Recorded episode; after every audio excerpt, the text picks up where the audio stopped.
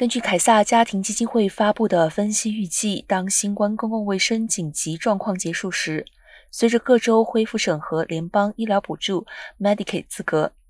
五千三百万到一千四百二十万人可能会在今年或明年失去 Medicaid。疫情期间通过的新冠纾困法向各州提供了额外的联邦援助，这项临时的措施在过去两年中不断被延长。截至目前，拜登政府还没有决定何时结束公共卫生紧急状态。紧急状态每九十天更新一次，目前将在七月十五号到期。官员们表示，如果决定终结紧急状态，他们将会提前六十天通知各州。